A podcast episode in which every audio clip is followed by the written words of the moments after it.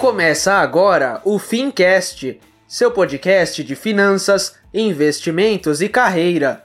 Um oferecimento T2 Educação, a escola que prepara você para o mercado financeiro.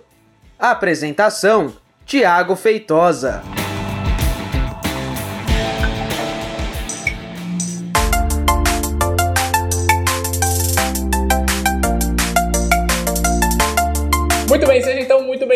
Seja você muito bem-vinda a mais um episódio do Fincast. Eu sou o Thiago Feitosa. Hoje eu tô com um convidado mega especial, mas eu não vou falar ainda quem é para deixar a surpresa. Antes, eu quero te fazer uma pergunta. Afinal de contas, imposto é ou não é roubo? Claro, claro que é. Isso daí é uma máxima que tem que estar em todas as camisetas e camisas sociais de todo mundo. Brincadeiras à parte, eu tô com o professor Denis Xavier aqui. Obrigado por você ter vindo aqui, professor. Quero bater um papo com você hoje sobre pensamento liberal. Com uma visão econômica, filosófica, jurídica e tudo isso. Mas antes, vou fazer um jabazinho aqui rapidinho. Bora, bora. Para você que está só ouvindo o nosso podcast, lembra que a gente filma o podcast e agora a novidade é: o podcast entra no ar nas plataformas de áudio um dia antes do vídeo no YouTube. Portanto, o podcast entra na terça, na quarta-feira, se você quiser assistir e ver o bonitão do Denis, vai no nosso canal do YouTube também para você ver. E para você que está assistindo a gente no YouTube, Lembra que se você quiser ouvir o podcast um dia antes dele entrar aqui no, no, no, YouTube, quiser ouvir no trânsito, no metrô, na academia, em qualquer lugar, vai no Spotify, no Deezer, SoundCloud, onde você quiser, procura por Fincast que a gente está lá. Legal. Beleza? Obrigado pelo convite, Thiago. Legal, obrigado. Antes da gente começar, eu quero contextualizar quem está nos ouvindo. Tá. Eu vou começar a fazer mais uma pós-graduação. Uhum. E essa é uma pós-graduação de Escola Austríaca de, Economia, Sim. que eu começo em março. E eu acho que eu sou um cara tão privilegiado que eu consegui trazer para o nosso Fincast o professor coordenador do curso. Não, cara, o prazer é só nosso. É, fico feliz com o convite. E, bom, o nosso trabalho é sempre de divulgação do pensamento liberal, libertário, até alguns aspectos do pensamento conservador Sim. que tem interface com o pensamento liberal. Então, para nós é sempre uma alegria quando a gente pode divulgar a ideia. Legal. Um país que precisa tanto disso, na verdade. É, quando a gente fala de, de, de, pensamento liberal, muita gente não sabe, mas você falou de interface com o pensamento conservador. É. Cara, o pensamento liberal ele tem interface com tudo que é bom pro indivíduo, né? Tudo que funciona. Tudo que funciona. É, tudo, é. Tipo, porque assim, ah, mas eu- o pensamento liberal é um pensamento conservador, não. Eu vejo, e aí você pode me corrigir, não tem problema, que tem muita visão do progressismo que nasceu no liberalismo. Então, tem um livro que eu comprei que tá em algum lugar aqui que eu não sei, Ah. é o Renda Mínima lá do Suplicy. Ah, sim. E ele cita, acho que o Hayek como fonte de inspiração É, dele. Então, é, pra quem é. não sabe, o Hayek é uma das inspirações do pensamento liberal. O que mais me atrai no pensamento liberal, é, e aí tem sim essa interface com o conservadorismo, até o Scruton, que morreu Sim, agora, sim, coisa, sim, enquanto a gente está gravando, a coisa de umas duas ou três semanas, É. ele faleceu, que é um, era um grande nome do conservadorismo contemporâneo.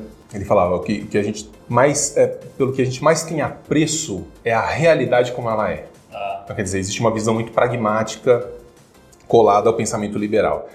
É, um dos grandes problemas do- dos- das ideologias estatizantes, das ideologias totalitárias, é esse desapego, ou mais, mais do que isso, esse desprezo pela realidade como ela é. Então, você acaba propondo ideias e modelos de ação que estão fadadas ao fracasso Sim. né, que estão evidentemente condenadas ao fracasso. Nós preferimos a realidade dura como é e trabalharmos dentro das nossas possibilidades no interior desta realidade dura como é. Sim. Por isso que outro dia conversando com um amigo sobre pensamento liberal, ele disse: "Cara, me chamaram para fazer uma palestra sobre cases de sucesso de aplicação do pensamento liberal em políticas públicas, em políticas eu não conheço nenhum país do mundo que tenha aplicado políticas liberais e que tenha dado errado. Sim. É. Todos são cases de sucesso. É, o problema é que a gente tá procurando. Quem, normalmente, quem tá fazendo esse tipo de julgamento que não concorda com a visão liberal, porque tem muita gente que não concorda e tá Sim. tudo bem, mas normalmente as pessoas elas estão procurando o case de sucesso, mas não é um case de sucesso de algo que deu certo. É o case de sucesso onde a gente aplicou o liberalismo e tem o Alice no País das Maravilhas. Ah, não cara. existe. Ou Eu- seja, eu falo- sempre vai ter problema. Sim, eu falo sempre nas, nas minhas palestras, nas minhas aulas. O grande problema dessas ideologias é que elas defendem ideias muito bonitas, assim. É. Elas defendem ideias que são românticas, é. né? A igualdade absoluta entre os homens, é. todo mundo feliz passeando com o cachorro. O problema é que você tem que combinar com os russos. E aí, no sentido. É. Quer dizer, que você tem que combinar com a realidade e, mais do que isso, com a natureza humana. A natureza humana. É uma, é uma incompreensão absoluta no que diz respeito à natureza humana quando você exige, quando você força o outro a agir de uma maneira que contraria o seu próprio jeito de ser. Então, é, são ideias muito bonitas que, que até hoje são muito bem defendidas, Sim. especialmente nas universidades, né? Uhum. Eu venho de uma universidade pública. É, e, e, quando você confronta com os fatos e com os números, não cola, é. né? não há adesão. Então, é claro que essas ideias tendem a gerar tragédias, fome, tudo que a gente Tanto sabe. Que a gente conhece na história. É, né? é, é. Poxa, que legal. É, pra gente falar um pouquinho sobre o curso que eu vou fazer, olha que legal. O, o cara é coordenador da pós que eu vou fazer. Vai passar um pano pra mim no TCC lá ou não? a gente vai, vai fazer alguma coisa por fora? cara, o curso é muito bom, assim. Gente, quando nós terminamos de montar a grade para esse próximo ano e meio, para esses próximos 18 módulos de curso, até minha esposa que estava acompanhando, ela não é do Instituto Mises, não é professora, falou, cara, eu queria fazer esse curso. Ah, eu queria que fazer esse curso. Ficou muito bom. É, eu, eu contextualizar um pouco a minha, minha história com o pensamento liberal, acho que talvez faça sentido. É, eu não lembro exatamente qual foi a época da minha vida em que eu é, conheci autores de pensamento liberal, mas eu lembro quando eu fui apresentado.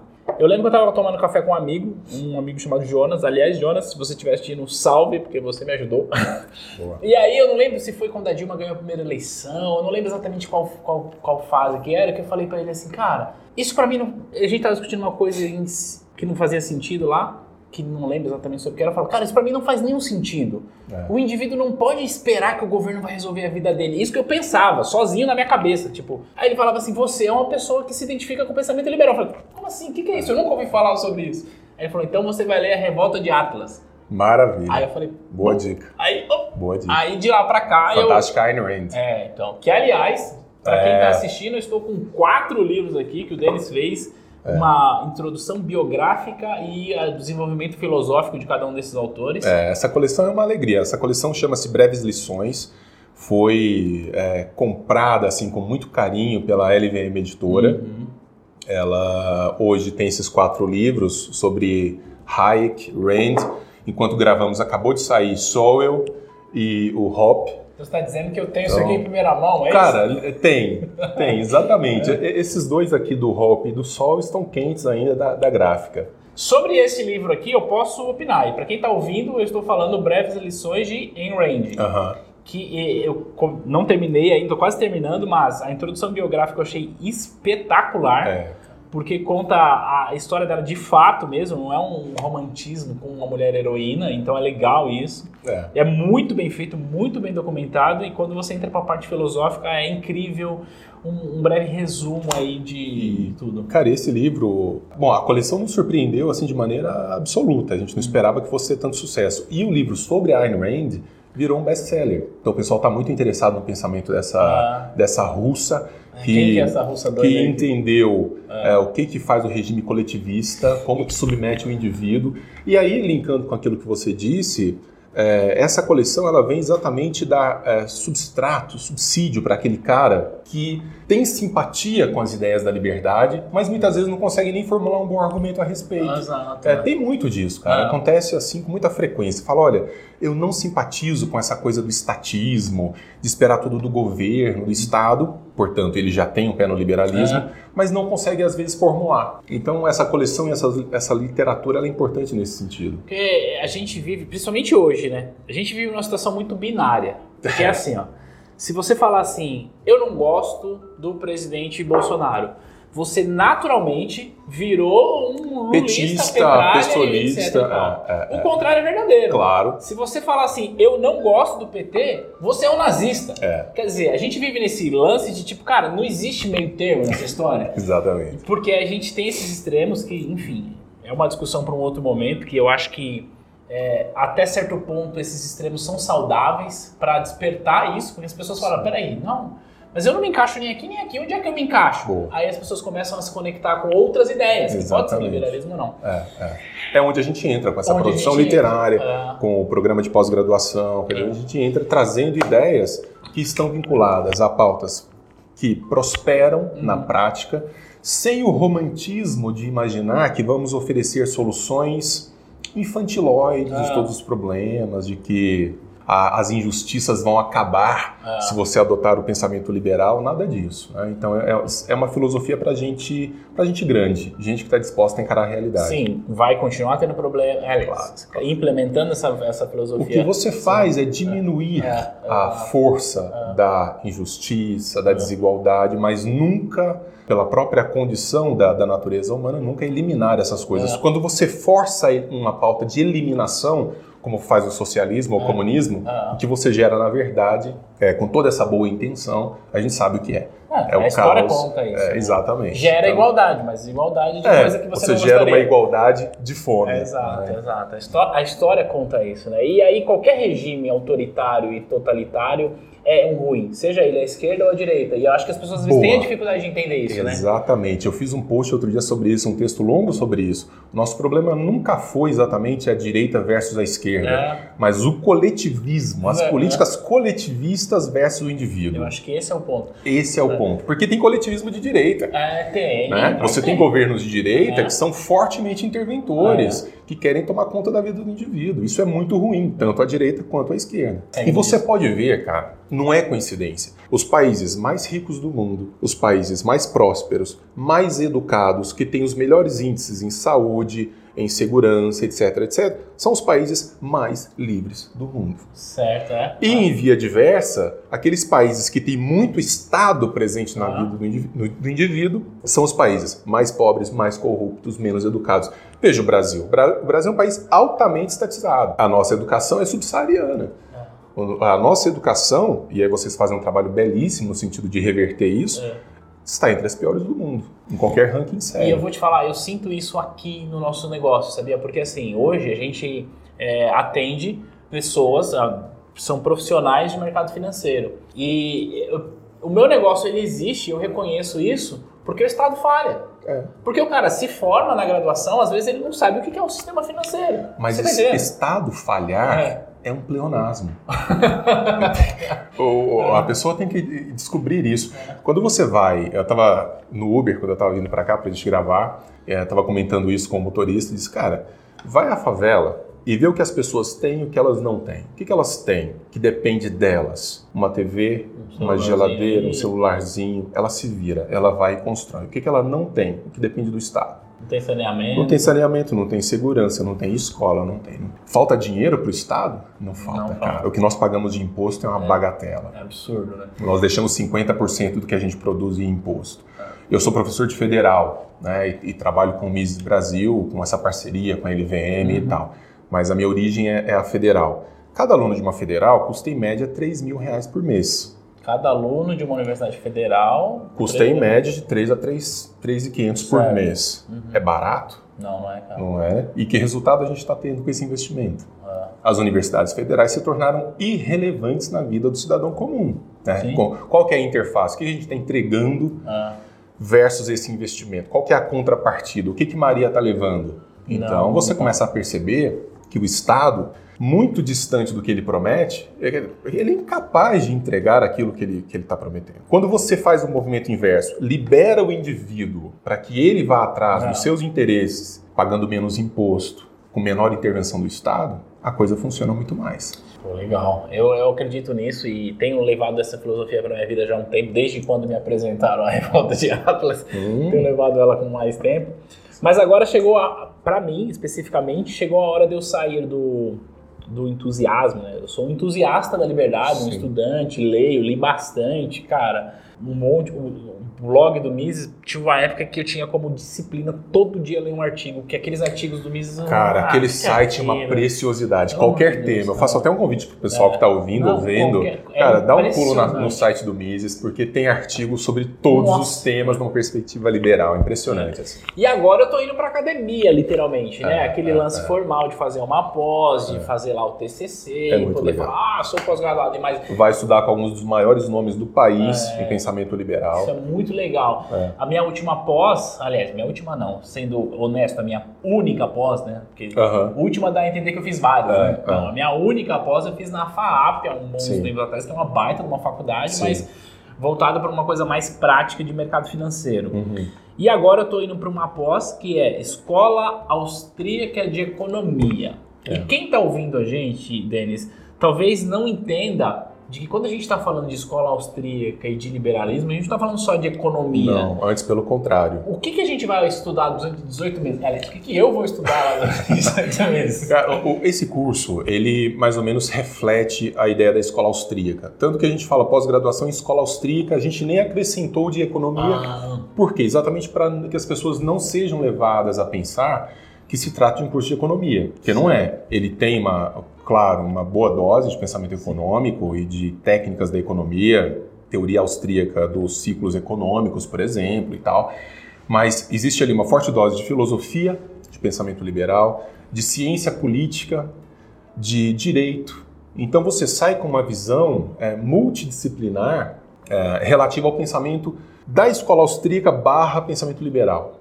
Né? Então você consegue enxergar em detalhes é, a, a dimensão filosófica, a dimensão da ação humana, a expectativa do indivíduo com relação à vida em sociedade, tudo isso é trabalhado dentro da pós. Portanto, há uma dimensão econômica, mas o próprio Hayek, que é um dos grandes nomes da escola austríaca, né, ganhador de prêmio Nobel, ele fala mais ao final da carreira dele o seguinte: a gente tem que parar um pouco de falar de economia e começar a falar mais de filosofia.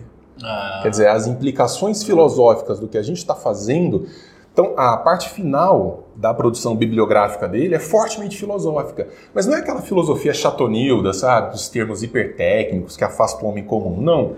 É, é muito interessante, é muito divertido até estudar esses caras. É, eu tô, tô bastante empolgado com isso, porque é, desde. Reforça, já falei isso duas vezes, vou falar a terceira. Desde quando eu me conectei com o pensamento liberal, eu não parei de estudar isso. Então, eu já li muita coisa.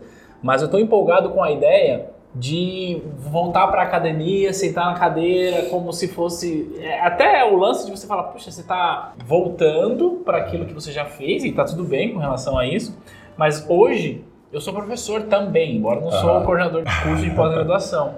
E é legal, depois que eu consegui consolidar minha carreira como professor, voltar para a cadeira e falar, não, peraí, vamos lá, volta lá, vamos não, buscar mais informações. Eu vou te falar uma coisa, assim, eu vou, vou, vou te confessar isso desde quando eles me convidaram para ser diretor acadêmico do, do Mises Brasil, eu, eu acompanho todas as aulas. Eu vou a todas as aulas. Fim de semana eu tô lá.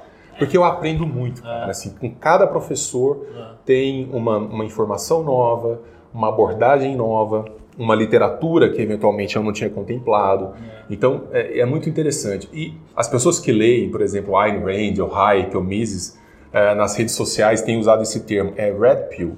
É lá do, do, do filme Matrix. Uhum. Então você tem a pílulazinha azul que você volta para o seu lugar de conforto, né, para o seu mundo que você já conhece, e você tem essa outra aqui, que é um choque de realidade. E estudar o pensamento liberal eu já, eu, alguns cursos que eu dei para liberais, às vezes eu vou falar sobre Hoppe, por exemplo, que é um uhum. radical da Sim. liberdade. O cara, eu, eu canso de ouvir isso. O cara sai da aula e fala assim, professor, estou me sentindo um soviético. cara, entendeu? Porque assim, é. o cara tem uma perspectiva liberal, mas quando você traz um conteúdo barra pesada, é, o sujeito assusta. E assim, falar é, é indefensável o que eles apresentam, é muito difícil discutir com o Hoppe, por exemplo. Cara, quando você... É um cara hiper racionalista. É isso que eu ia falar. Os, os argumentos normalmente são. Eles são é, subsidiados por uma lógica. Isso. Que é quase que impossível você é. criar qualquer contra-argumento. É. Você fala, não, não é possível. Então é uma coisa que eu gosto bastante disso, do pensamento liberal. E aí também é importante separar, né? O pensamento liberal raiz que é libertário, é. que é liberal, ou é aquele sujeito que fala que é liberal, mas quer controlar o que, que os outros fazem. Não, cara, por isso que eu falo, é, existe uma interface evidente, eu, eu, no começo desse nosso bate-papo eu falei disso, entre pensamento liberal e conservadorismo. É. Porque que, o que acontece, na verdade? Mesmo o conservador mais bem preparado, ele entende que o pressuposto fundamental da existência do indivíduo é a liberdade. Com a liberdade, você vai buscando soluções mais adequada para problemas longamente conhecidos e as melhores soluções você, você tende a filtrar e fazer com que elas permaneçam. Uhum. Esse é o fundamento do pensamento conservador. Uhum. Portanto, ele está ancorado na liberdade. Quando você tem, e isso no Brasil está bem em voga, É. Ele diz assim: eu sou conservador, eu quero impedir que o outro aborte, é. eu quero proibir que o outro, sei lá, coma sal, tenha casamento, não sei o quê, eu quero proibir. É. Cara, você não é conservador, você é, um é. imbecil é. que quer mandar na vida do outro. Isso não é conservadorismo. Você pode defender suas pautas, Sim. mas um conservador bem entendido, ele jamais vai ser um interventor.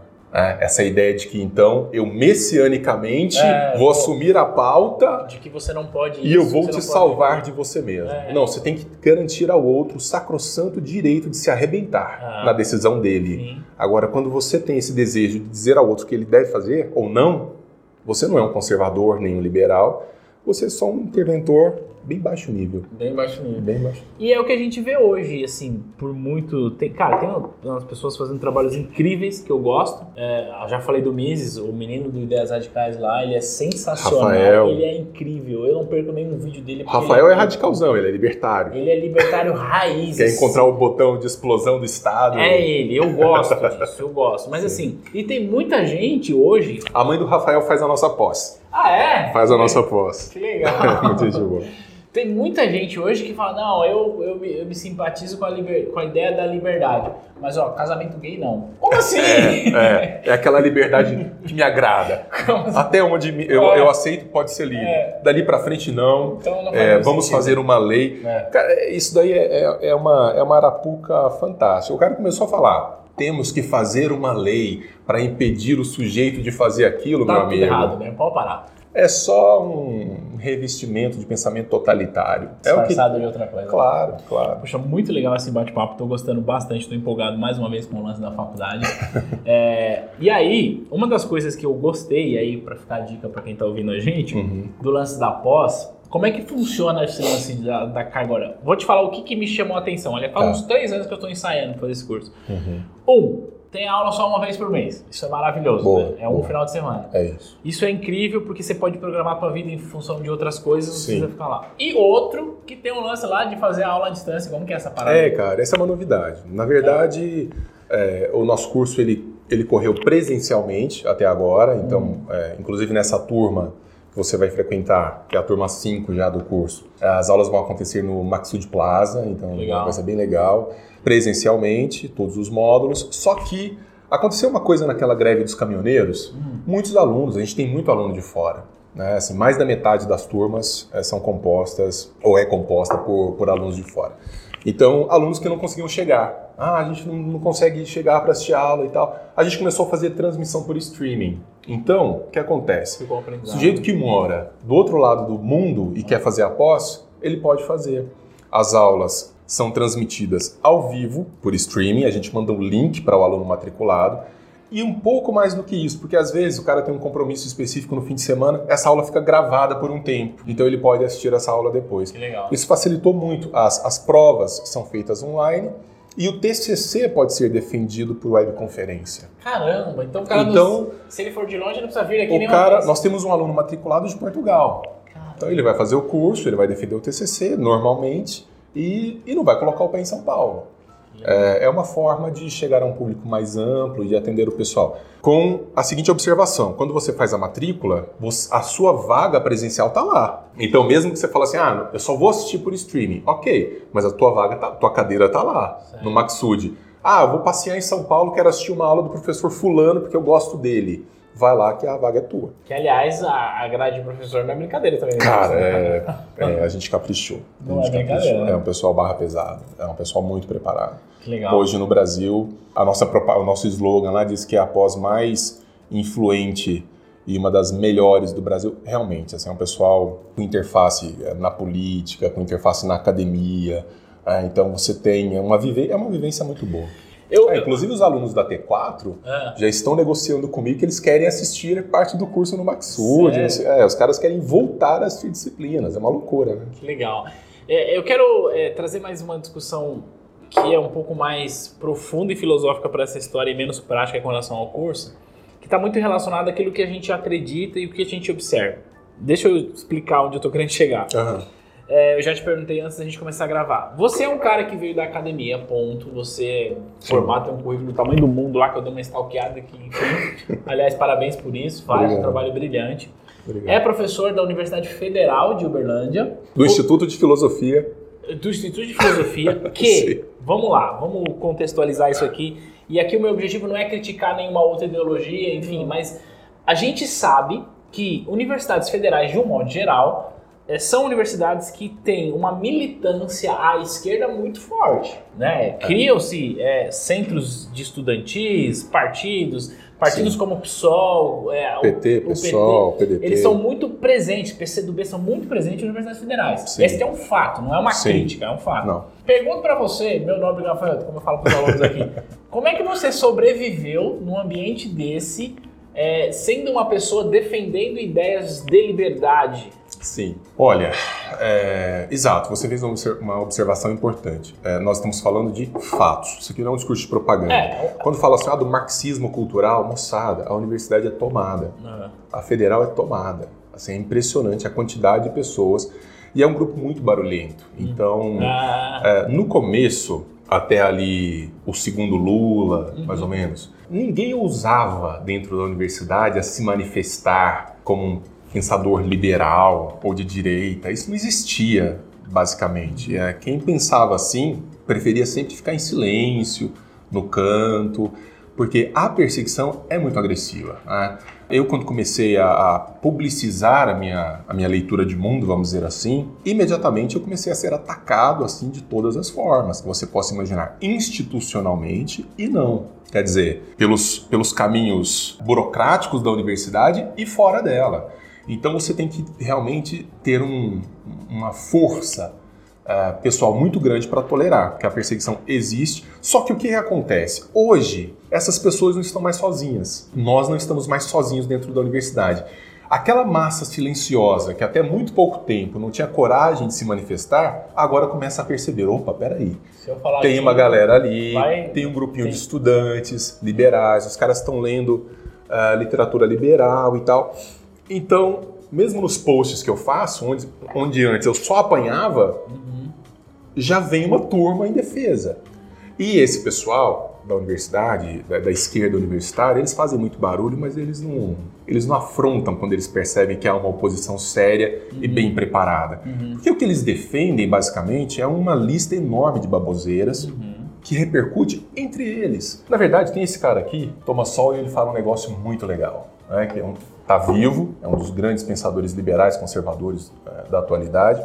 Thomas Sowell ele fala assim: qual que é o único lugar do mundo onde você pode defender ideias absurdas que geram resultados catastróficos sem qualquer tipo de penalidade? Na universidade.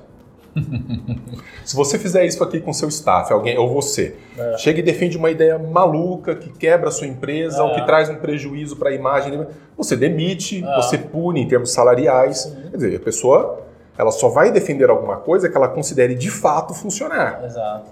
Na universidade, você pode defender regimes totalitários, ah. regimes de fome. Tem gente, gente dentro da universidade que está dizendo agora que Holodomor, por exemplo, não, não existiu que Lenin é um cara razoável, ah, Stalin foi um cara mais dias, ou menos. Esses dias eu vi o pessoal falando assim, não, faz não sei quantos anos que o Lenin morreu. É, celebrando, falei, não, é celebrando, pessoal, tá celebrando eu falei, e tal. Não, gente, não é possível. Que Essa galera tá enfiada na universidade. Por ah. quê? Porque você defende essas ideias, mas no primeiro dia útil do mês, seu salário, que não é ruim, cai. Ah. Assim, que tipo de punição que você tem? Ah. Não tem. Ah. Você tem grupos que se retroalimentam com bolsas, com cargos na administração então, é, eles se defendem dentro do aspecto grupal, uhum. porque em termos de ideias que funcionam, não tem.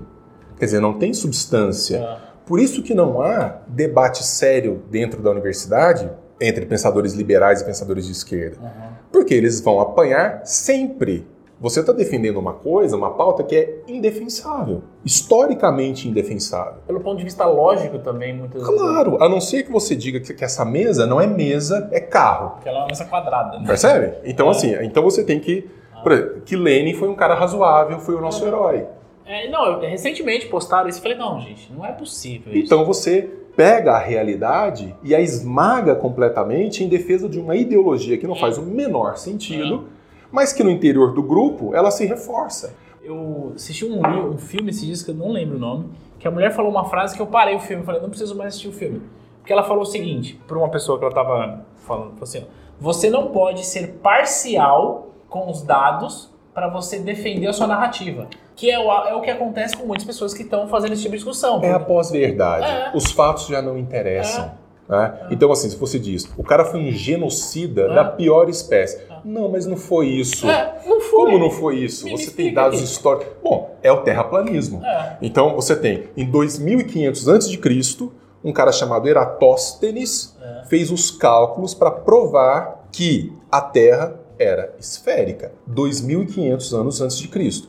Hoje você tem congressos nacionais de terraplanistas. Então, aí, o que, que você faz com um cara desse? Você não pode chegar, Tiago, e falar assim: ah, ok, vamos discutir, vamos debater isso. Não, você tem que chegar e falar assim: você é um comedor de feno, o espermatozoide que fecundou e que deu origem à vida foi um desperdício. Você não pode ser razoável com esse tipo de gente. Nós estamos falando de 2.500 anos de ciência. Nós estamos falando de 2.500 anos de filosofia. Então é daqui para cima, nunca daqui para baixo. né? Aceitar como razoável discutir coisas que são completamente absurdas.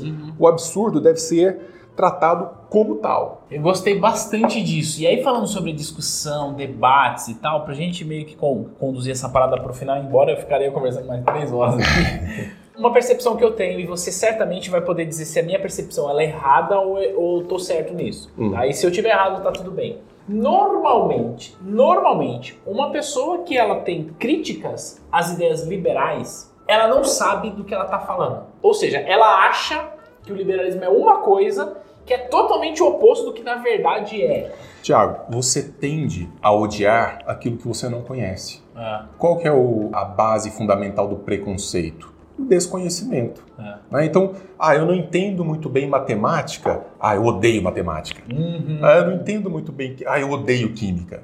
Você não entende, você odeia. É. Vou dizer que o pensamento liberal traz solução para todos os problemas do mundo? Cara, isso é uma ingenuidade. Sim, claro é. que não.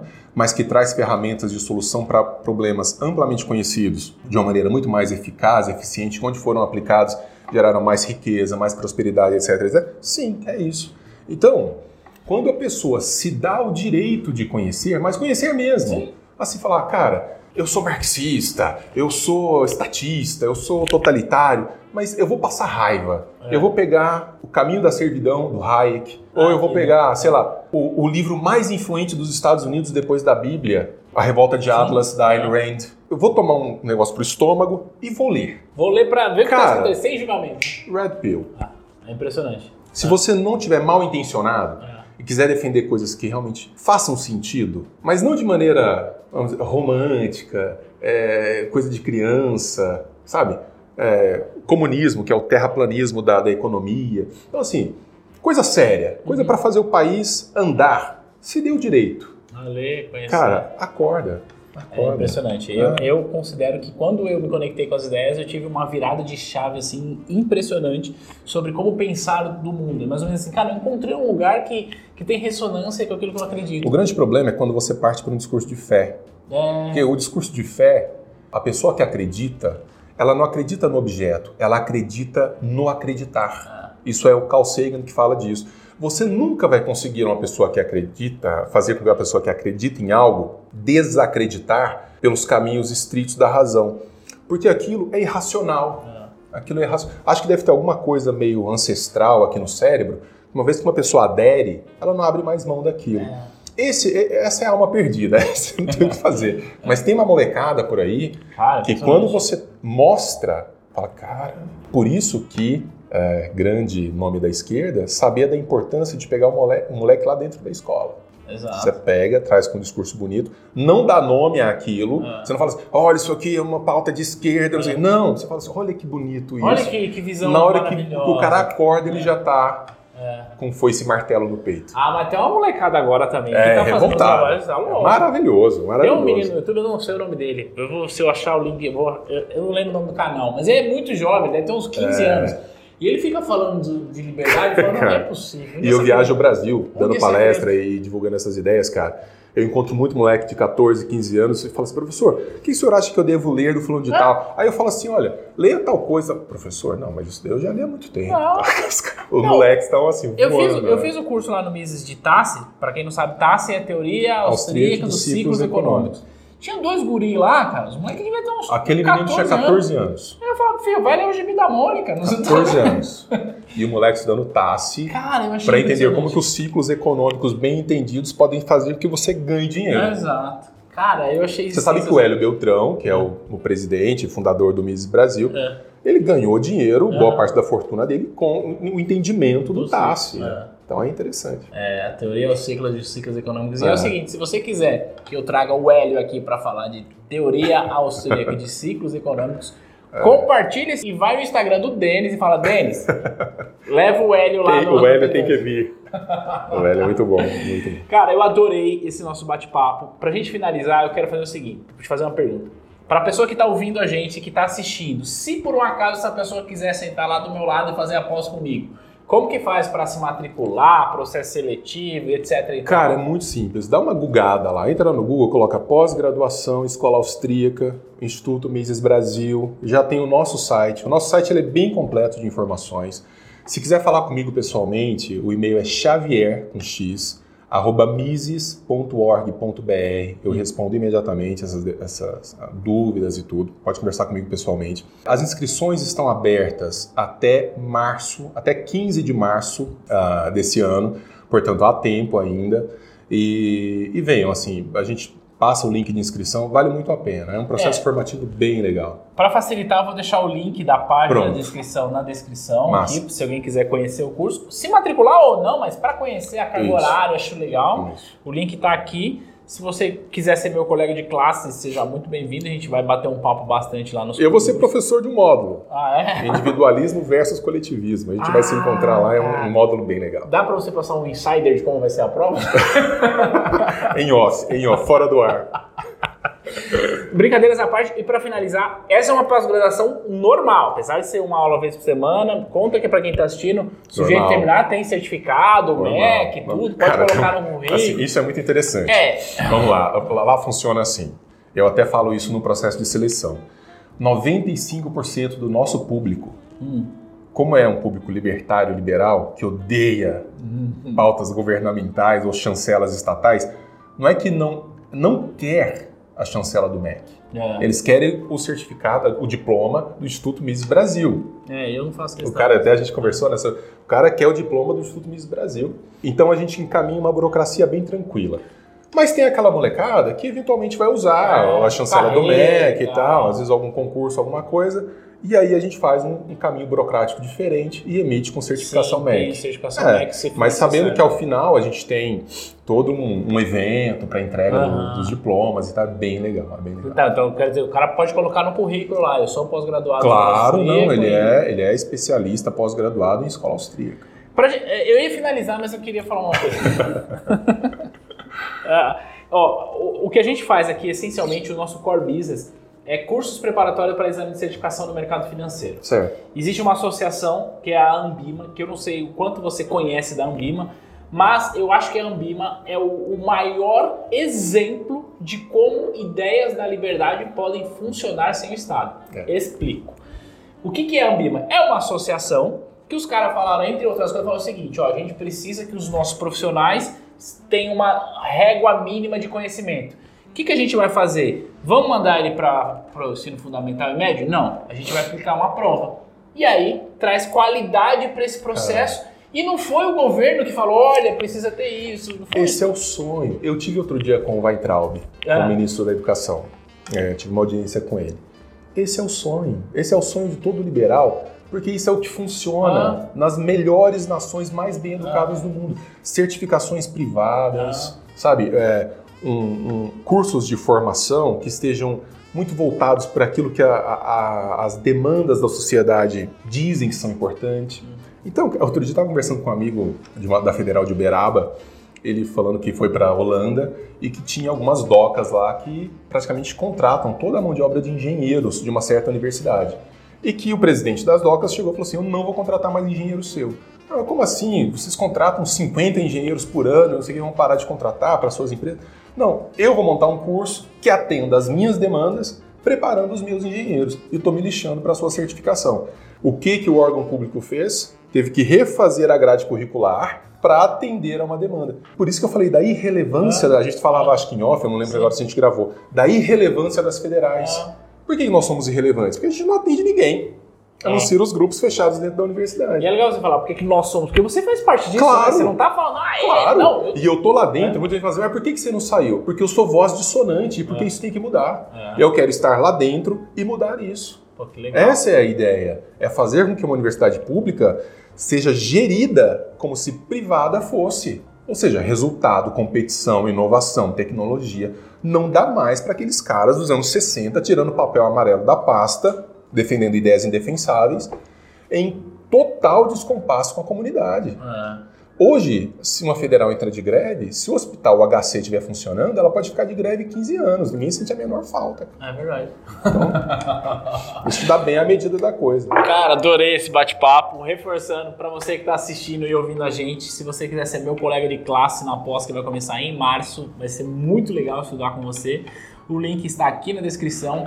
Mas, independente do, de faculdade, segue o Denis, segue o Instituto Mises, se conecte com as ideias da liberdade, porque se você de fato aprendeu o que é liberdade, penso eu é, que a liberdade é um caminho para evoluir a nossa sociedade. E é um caminho sem volta. É, é para ter um país de verdade, ah. como o Brasil merece ser. A gente faz isso porque a gente ama esse país. Que legal. Obrigado mais uma vez. Obrigado Valeu. por você ter vindo mesmo. Uma baita Obrigado pela oportunidade. Pega leve comigo nas aulas. De leve. E vá lá no perfil do Denis, o link tá na descrição. Bate um papo com ele, que ele é super gente boa, vai te ajudar também a falar sobre liberdade. A gente se vê no próximo conteúdo. Beijo, tchau! Tchau, tchau.